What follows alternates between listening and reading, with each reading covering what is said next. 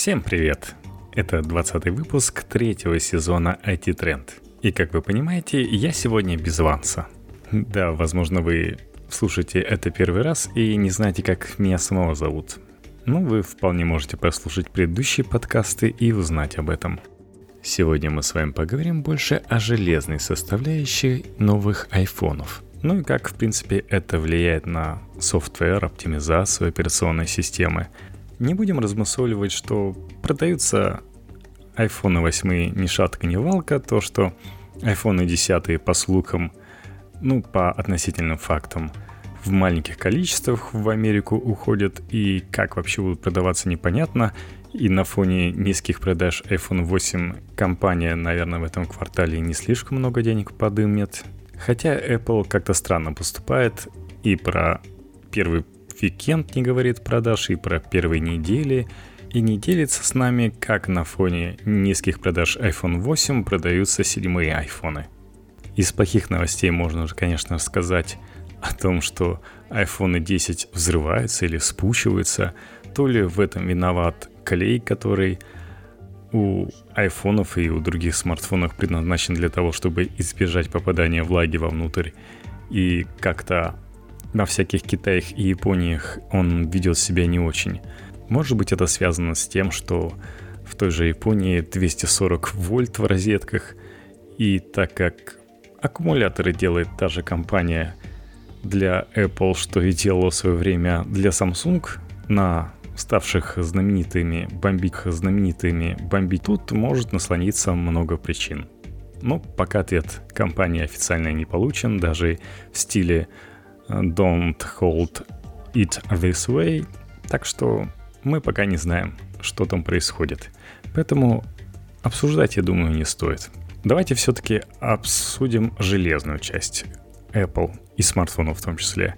Кстати, сегодня публиковал как раз в Твиттере ссылочку на интервью Стива Возника товарищу Познеру, и там Стив Возник очень много говорит о железе, как вы знаете, он инженер. Как он сообщает в интервью и как вы сами знаете, то, что Apple делала, те первые компьютеры, которые Apple производила, были созданы и придуманы самим всем Возником, и Стив Джобс просто умел это красиво продать. Там в интервью, также из интервью вы узнаете, что Стив Возник создал игру, в которую вы наверняка играли, это Arkanoid.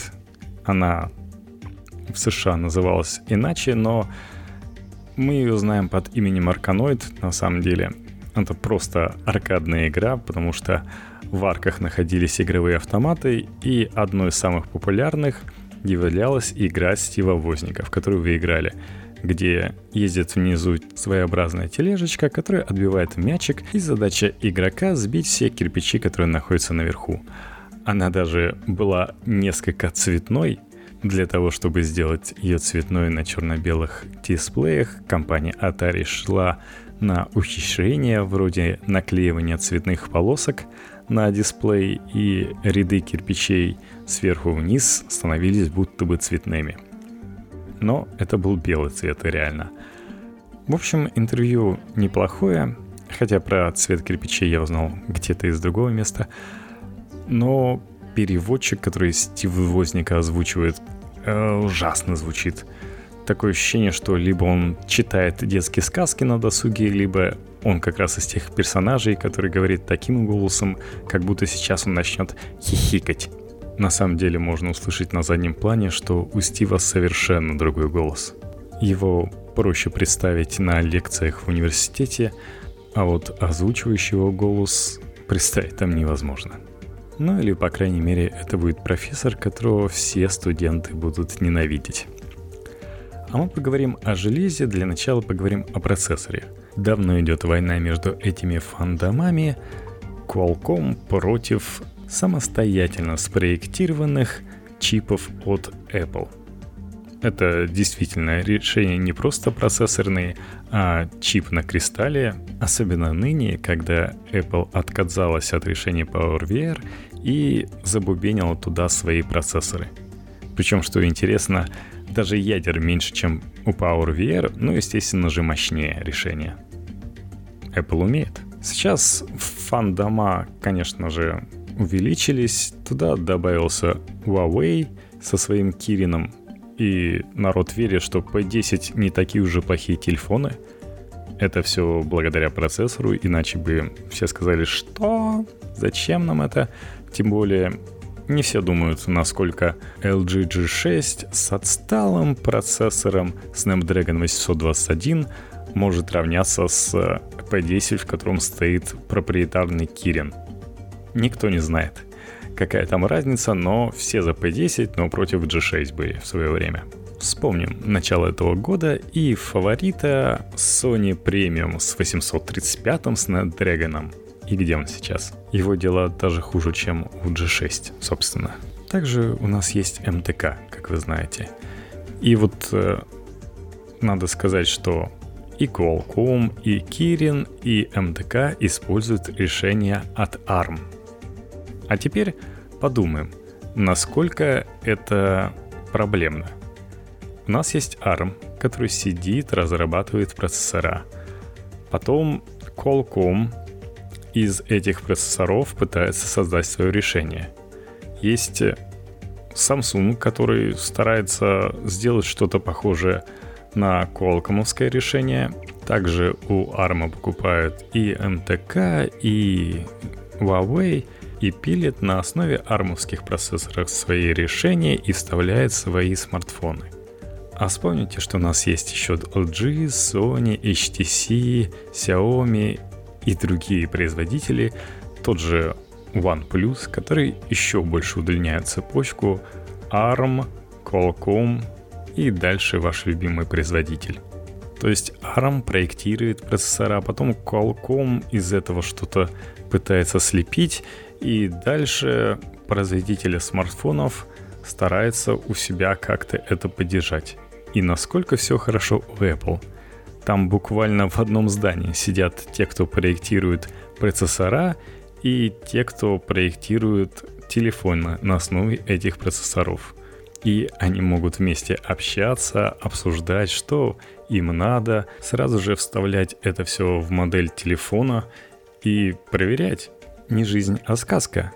И вот мы имеем в 2013 год и выход iPhone 5s который знаменовался не только тем, что внутри появился Touch ID, от которого сейчас отказались, но и процессором A7. А и мы бы его сейчас не упоминали, как A8, а например, последующий, если бы не то, что это был первый 64-битный процессор. И тут Qualcomm такие «Чё?» и стараются наверстать за, ну, скажем, чуть меньше года свое отставание, и, как вы знаете, в сентябре Apple показывает свои айфоны, а в апреле 2014 года Qualcomm показывает свое первое 64-битное решение, тот самый злосчастный 810 Snapdragon, который, на мой взгляд, похоронил компанию HTC. То есть ребята поспешили, чтобы показать 64-битный процессор, который перегревался и испытывал много проблем, а через 5 месяцев Apple продает уже новый iPhone с A8 а внутри. То есть уже следующее поколение 64-битных процессоров. И у нас сейчас есть следующее. Apple уже продает пятое поколение 64-битных процессоров – у Qualcomm из продаваемых и то 835 очень свежий, не всем еще хватил, как мы помним по LG, продают третье только поколение 64-битных процессоров и еще более-менее встали на ноги. То есть 820 уже можно было вставлять в смартфоны, а 821 стал, можно сказать, стандартом де-факто. Google использовал его для пикселей. В общем, Apple уже спроектировал и продает пятое поколение процессоров. Опережает на целых два поколения. Причина этого в том числе и из-за большой цепочки, и в то, что Qualcomm, например, производит и 400, и 600, и 800 серию. Им нужно продавать не только флагманские смартфоны, как Apple – но и делать их э, для более дешевых, для часов, для всего. То есть внутрь вставляется много инженеров этим заняты. У Apple так не распыляются. Им не надо, как Qualcomm, думать, какой процессор вставить в одежду умную. Они пилят свое направление. Поэтому они пилят его хорошо и по заданному направлению и вектору развития. И мы видим теперь в тестах Geekbench, что раньше Apple решения превосходили Qualcomm раза в полтора, то сейчас Qualcomm 835 Snapdragon выдает 1999 баллов в Geekbench, условно скажем так, а Apple A11 Bionic выдает 4200, то есть более чем в два раза. Ну, про многоядерные режимы говорить вообще не будем. Старый A10, да, уже успел устареть. Чип давал нам 6000 в многоядерном режиме, в то время как A11 дает нам более 10 тысяч. Как Apple и говорила, действительно прирост заметный невооруженным взглядом. Что же внутри этих A10, A11, что внутри 835 Внутри 835 мы видим стандартное решение от Qualcomm 4 ядра быстрых, производительных и 4 энергоэффективных. До сентября 2013 года казалось, что Qualcomm с этим решением просто лидеры рынка. Сейчас у них ядра называются Creo, тогда назывались Crane. Под капотом A11 Bionic и A10 Fusion мы видим два высокопроизводительных процессора. В прошлый раз частоты были сравнимы с теми, что есть сейчас у Snapdragon, то есть около 2,4 ГГц. Старый A10 был на 16 нанометрах, A11 теперь у нас продвинутый и как Qualcomm и решение от Samsung на 10 нанометровой базе. Перейдем к отличиям A10 и A11. Это то, что у A10 два энергоэффективных ядра, а у A11 сразу же 4. И кроме того, A11 в многоядерном режиме, как и андроиды, может использовать все ядра сразу же. И энергоэффективные, и мощные ядра. Поэтому в многоядерном режиме в тестах мы и видим такой мощный двухкратный прирост. GPU, я как и говорил сейчас, 3 ядра у A11, 6 ядер у A10, тогда еще PowerVR. И 835 Snapdragon использует Adreno 540. По оперативке все они используют Low Power DDR4. В одноядерном режиме в тесте Geekbench раньше выдавалось 3400 у A10 Fusion, теперь выдается 4260 у A11. Такой неплохой рывок на практически 1000 баллов. Qualcomm бы такой совершить. Раньше зато в многоядерном режиме 835 Snapdragon рвал Apple процессор, потому что у Apple процессора было 5386 баллов, а у Snapdragon условный 6765. Сейчас же, когда Apple научил и энергоэффективные, и мощные ядра работать одновременно, мы получаем небывалый 10-221 балл больше, чем у некоторых настольных систем. Кроме того, как вы, может быть, слышали, в повторных тестах Apple процессоры всегда сдувались и показывали все меньше и меньше баллов. Сейчас же явно ситуация изменилась. И Apple процессор меньше тротлит и показывает падение производительности. Почему, кстати, происходил такой тротлинг? Потому что Apple вставляет туда дофига транзисторов. Помнится, они любили этим хвастаться. Нас до чертика транзисторов в новом процессоре. Почему они хвастались? Потому что у них раза в два больше транзисторов в этих процессорах, чем у всей остальной честной братья и Qualcomm, и MediaTek, и Huawei. Почему же все остальные не могли себе позволить столько транзисторов? Потому что не могли себе это позволить. Когда ты перепродаешь процессорное решение от ARM Qualcomm или Mediatek, потом от Qualcomm вендорам-производителям смартфонов, стоимость процессора играет роль. И чем больше транзисторов, тем больше он стоит. А в этой цепочке эта цена возрастает все больше и больше, и надо как-то экономить. Экономить на транзисторах. А у Apple все делается внутри компании, все остается, все на благо компании. И ситуация как с Samsung, который придумал Super AMOLED и вставляет свои же смартфоны, экономя при этом деньги на покупку дисплеев, в отличие от всех остальных вендоров, того же Apple. Поэтому Apple щедрая душа, транзисторов сыпет много, они именно так и проектируют и проверяют сразу же. Поэтому им в этом плане проще. Если бы Qualcomm вставлял много транзисторов, то тротлило бы вообще безбожно. По минимуму 710 Snapdragon, который и без этого имел соответствующие проблемы. Транзисторы — это хорошо. Например, Apple имеет безумные кэши, что второго, что третьего уровня, еще начиная с A7 в iPhone 5s.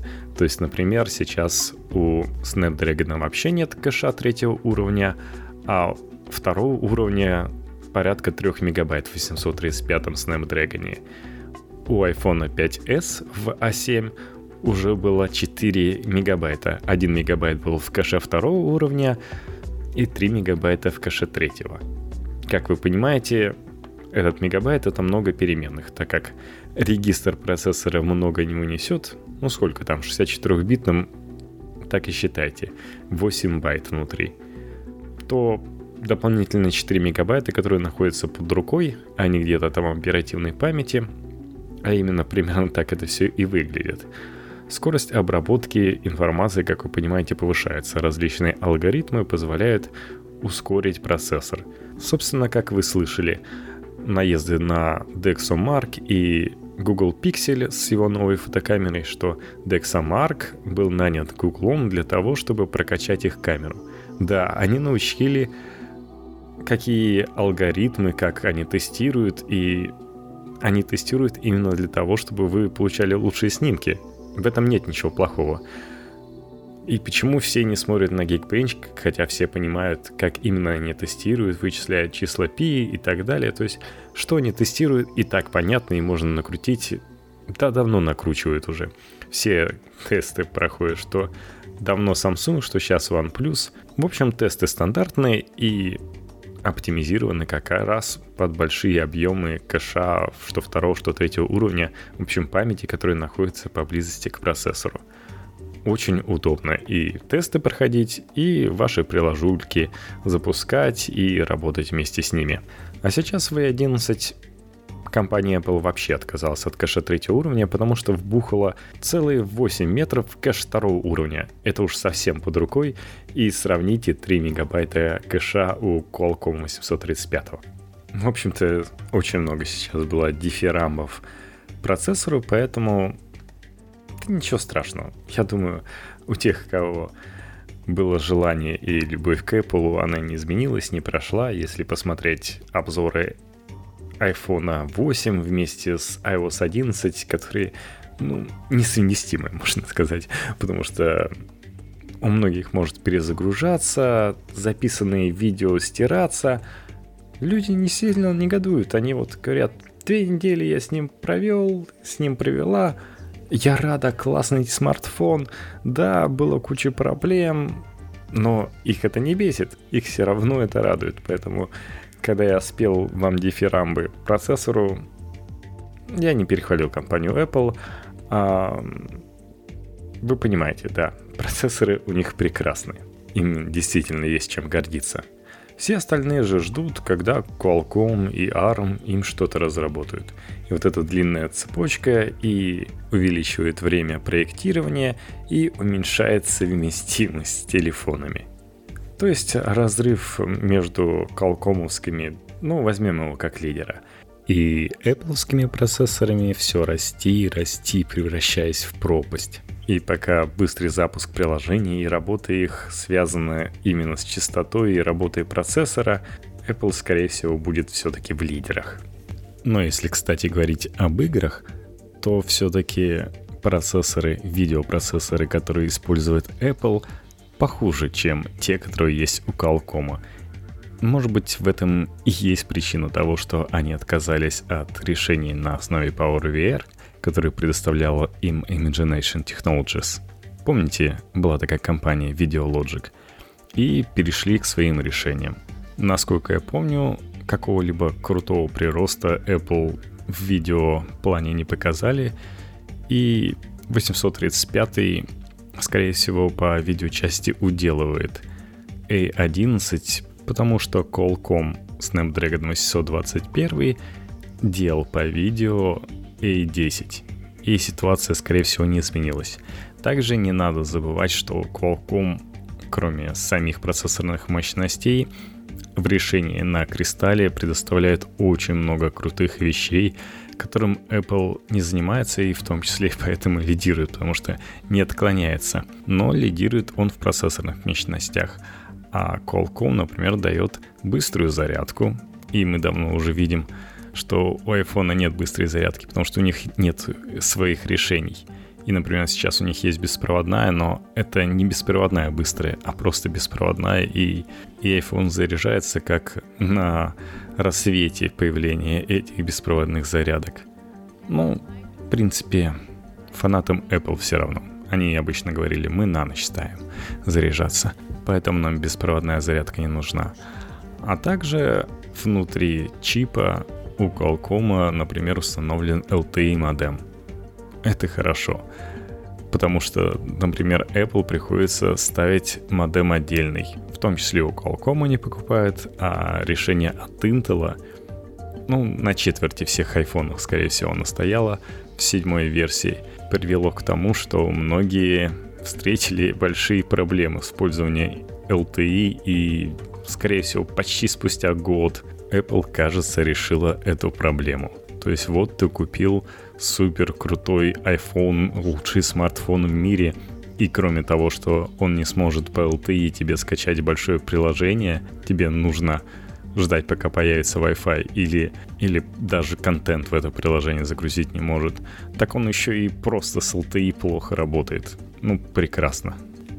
Ну, кстати, большие процессорные мощности теперь помогают Apple работать хорошо с памятью. Как вы знаете, у iPhone всегда была меньше оперативной памяти, чем у Android потому что андроиду это нужно.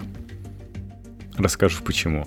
Например, если вы возьмете 2-гигабайтный Android телефон, ну, особенно чистый какой-нибудь Nexus, и возьмете 2-гигабайтный iPhone 7, то после загрузки операционной системы вы заметите, что больше свободной памяти у Android. После того, как вы начнете загружать туда приложение, вы заметите, что приложения занимают в операционных системах по-разному место. Где-то выигрывает Android, особенно выигрывает в плане того, что больше места занимает там. Где-то iOS, и в итоге, если посчитать, то в среднем, да, у Android приложение в оперативке занимает больше, но это где-то 6%. Так что это в принципе не критично. Критична другая ситуация — как вы знаете, сколько бы оперативки не было, ее все равно можно занять. И при этом приложения в фоне как-то должны существовать, как-то вы должны открыть их, и они должны снова работать. Но так как память все равно ограничена, то приложения в фоне начинают архивировать эту память. То есть, например, если приложение занимает в памяти 300 мегабайт, когда вы с ним работаете, то в фоне его архивирования на обоих операционных системах может дойти до 200 мегабайт.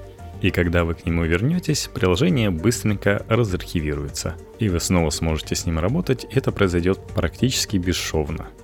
Но iOS идет дальше. Мы не знаем как, но в памяти они умудряются уменьшить размер занимаемой в оперативке приложения до 10 мегабайт. То есть с 300 до 10 мегабайт. И в итоге, естественно, там нужно гипер как-то это все разархивировать, поэтому на старых айфонах вы видели фризы. И при этом приложение в фоне вообще не работало, потому что оно было жестко заархивировано. Потом придумали в Apple костыли, которые позволяли приложениям пробуждаться по команде операционной системы, разархивироваться, выполнять какую-то работу, но это все должно было существовать только за счет поддержки программистам написания кода под новый API iOS. И даже на iOS это происходит не всегда быстро. Поэтому многие привыкли к тому, что приложения в фоне не работают. Сейчас, конечно, с этим получше стало, но раньше бесило, когда ты скачиваешь, например, карты для Яндекса, чтобы куда-то поехать, а в этот момент, конечно же, занят чем-то другим, и не смотришь, как бежит ползунок скачивания. И в итоге, когда ты возвращаешься в Яндекс, а тебе уже выходить пора, ты видишь, что карты-то не скачаны. Спасибо тебе, добрый Apple. А что вы хотели, если операционная система занимает, например, пол гигабайта, приложения все больше и больше занимают, то есть уже 2017 год на дворе, и приложения много занимают, и оперативной памяти много отжирают, и, конечно же, там даже два приложения без архивирования не поместятся в оперативке у айфонов. Хорошо, на современных айфонах теперь 2 гигабайта оперативки. Это радует.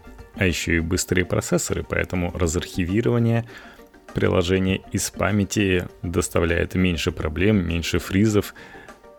А, как вспомню, когда ты переключаешься на приложение и думаешь, так, скроллить, скроллить, скроллить, а приложение даже не обращает внимания на то, что ты двигаешь пальцами, оно даже не запоминает, что ты в этот момент скроллил, и ты просто видишь, что оно вроде ожило, с виду ожило, но ничего не запомнил, что ты с ним пытался сделать, и тебе снова приходится выполнять те же действия, которые ты совершал, пока приложение там яростно разархивировалось из оперативки – а Apple хитрые, они в iOS тебе показывали статичную картинку при этом. Типа, мы тут пока живы, но на самом деле наш труп сейчас откапывает, чтобы он как зомби снова пошел. Ну а мы в своих андроидах можем порадоваться тому, что у нас будет 6 гигабайтов оперативки, и мы особенно не будем печалиться, как там эти приложения тусуются. Если даже не по 300 мегабайт, то быстрые вычисления нам показывают, что легко и 14 приложений засунутся в оперативку и не будут друг другу мешать, даже если их не архивировать. Архивирование все равно происходит. Но много гигабайт оперативки решает. Так что давайте поговорим про еще один миф, про оптимизацию операционных систем. Многие считают, что Android не оптимизирован, а iOS наоборот. Тем более мы сейчас с вами как раз говорим о том, что все сидят у Apple в одном здании. И те, кто делают операционную систему, и те, кто делают смартфон. Тем более смартфонов мало, и инженерам Apple дьявольски легко все делается. Но посмотрите на версию iOS. С седьмой версии они не могут сделать что-то стабильное. И при этом Android раздает в качестве открытого кода свою операционную систему большому количеству вендоров, он даже не раздает, а любой вендор может скачать. Даже вы можете скачать, сделать свой смартфон из китайских деталей, можете заказать и пересобрать, вот как йотафон. И знаете, у вас все будет работать. То есть ARM дает всем вендорам драйвера к своему процессору. То же самое у Qualcomm ко всем функциям, которые внутри лежат. Вы легко получите драйвера, и они работают. То есть нет такого, чтобы Android настолько глючил, что это было сравнимо с iOS, со сверхоптимизированной iOS. И посмотрите про оптимизацию, сколько функций в Android есть и как медленно они появляются в Apple. Не знаю, что у них с инженерами, но они явно не справляются, потому что даже то, что есть сейчас глючит, и с учетом того, что этого, что есть меньше, чем нужно, ну, это совсем печально. А Google при этом очень хорошо пилит Android, и то, что у них приложение работает в Java машине, не всегда заметно. Хотя бы потому, что все ближе и ближе это производительность Java машины, которая выполняет код заранее, бежит впереди того, что вы нажмете она подходит все больше к тому, как если бы приложение было написано на Objective-C, на C. Очень много у Android остается под капотом, и Apple просто умеет продать красиво свою историю. И вы верите, что у них все лучше, и вы прощаете. Ну да, как вот говорилось, на iPhone 8 с iOS 11 не записалось видео, но вы не унываете. Вы же знаете, что ваша операционная система самая стабильная, устойчивая, не то что этот Android, самая оптимизированная. Вы же понимаете, что с 7 iOS все у них немного плохо, но надо переждать. Вот выйдет следующая версия, выйдет следующая, надо узнать, что там с ним, не разломали ли что-то. Вот появится стабильное, стопудово поставлю. А вот перейдете вы на Android телефон, так будете ворчать, что же это он глючит, что же это он так плохо в чем-то работает. А не дай бог он как iOS уничтожит ваши видеоролик, который вы только что записали. Нет, такой вы точно не простите Android смартфону. Но реально, несмотря на обилие вендоров, которые обладают различной степенью криворукости, все равно Android смартфоны не настолько плохи, чтобы их нельзя было использовать, чтобы в них были баги, сравнимые с тем, что в iOS. Та перезагрузка каждый день. Где вы видели такое на андроиде, чтобы люди еще терпели? Sony Boy он и так терпит то, что из поколения в поколение Sony никак не может выпутаться и сделать отличные смартфоны с отличной камерой. Они отстают от рынка, потому что их телефоны большие, рамки большие. Но ничего, все нормально. Им прощают это. А у Apple еще и неплохо все получается, поэтому Apple Boy будут болеть за нее до конца. Вот даже если у них все будет плохо, как у Sony, все равно будут цепляться до последнего. Ну а пока можно помечтать об андроиде, установленном на железе iPhone 8. Ну или iPhone X. Хотя есть, конечно же, и обратное.